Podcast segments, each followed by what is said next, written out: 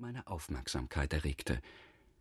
Als ich daran vorüberging, blickte mich das Gesicht an, das ich dir eben gezeigt habe. Es fesselte mich sofort. Die ganze Nacht und den ganzen nächsten Tag über dachte ich daran. Ich lief die verflixte Straße immer auf und ab, guckte in jeden Wagen und wartete auf den gelben Einspänner. Aber ich konnte Ma Belle Inconnue nicht finden. Schließlich begann ich zu glauben, dass es nur ein Traum gewesen sei.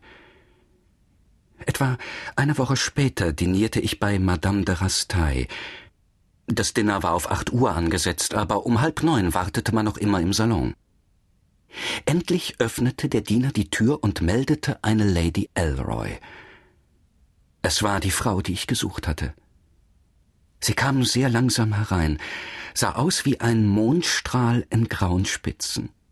Und zu meinem unbeschreiblichen Entzücken wurde ich aufgefordert, sie zu Tische zu führen. Als wir uns gesetzt hatten, bemerkte ich ganz unschuldig, ich glaube, ich habe Sie vor einiger Zeit in der Bond Street gesehen, Lady Elroy. Sie wurde sehr blass und sagte leise zu mir Bitte sprechen Sie nicht so laut, man könnte Sie hören. Ich fühlte mich sehr unbehaglich, dass ich mich so schlecht bei ihr eingeführt hatte, und stürzte mich kopfüber in ein Gespräch über das französische Theater. Sie sprach sehr wenig, immer mit derselben leisen musikalischen Stimme, und schien immer Angst zu haben, dass jemand zuhören könne.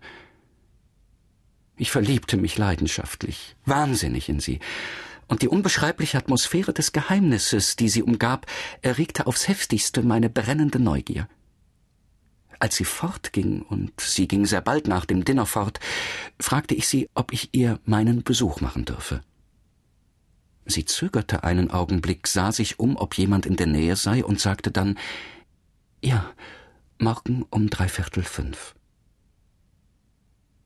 Ich bat Madame de Rastaille, mir etwas über sie zu sagen, aber alles, was ich erfahren konnte, war, dass sie Witwe sei und ein wunderschönes Haus in Park Lane besitze.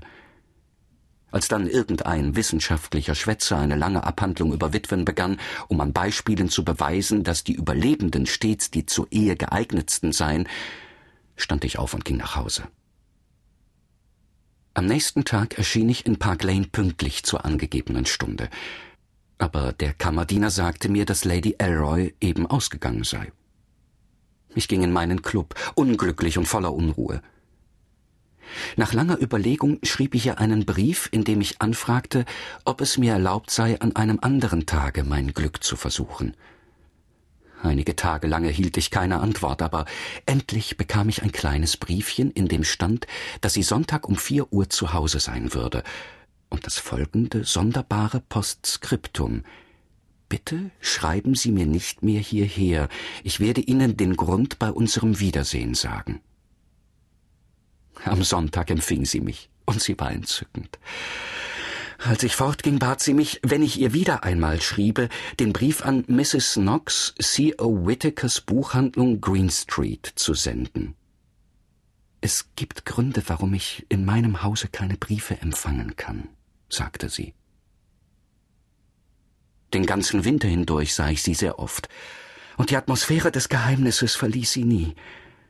Manchmal glaubte ich, sie sei in der Gewalt irgendeines Mannes, aber sie sah immer so unnahbar aus, dass ich diese Meinung bald aufgab. Es war für mich sehr schwer, zu irgendeinem Ergebnis zu kommen, denn sie glich jenen seltsamen Kristallen, die man in Museen findet und die einen Augenblick ganz klar und dann wieder ganz trüb sind. Endlich entschloss ich mich, ihr einen Antrag zu machen. Ich war ganz krank und erschöpft von dem fortwährenden Geheimnis, mit dem sie all meine Besuche und die wenigen Briefe, die ich ihr sandte, umgab. Ich schrieb ihr also in die Buchhandlung, um sie zu fragen, ob sie mich am nächsten Montag um sechs Uhr empfangen könne. Sie antwortete mit Ja, und ich war im siebten Himmel des Entzückens. Ich war ganz behext von ihr. Trotz des Geheimnisses, dachte ich damals, Wegen des Geheimnisses weiß ich jetzt. Nein, es war die Frau selbst, die ich liebte. Das Geheimnis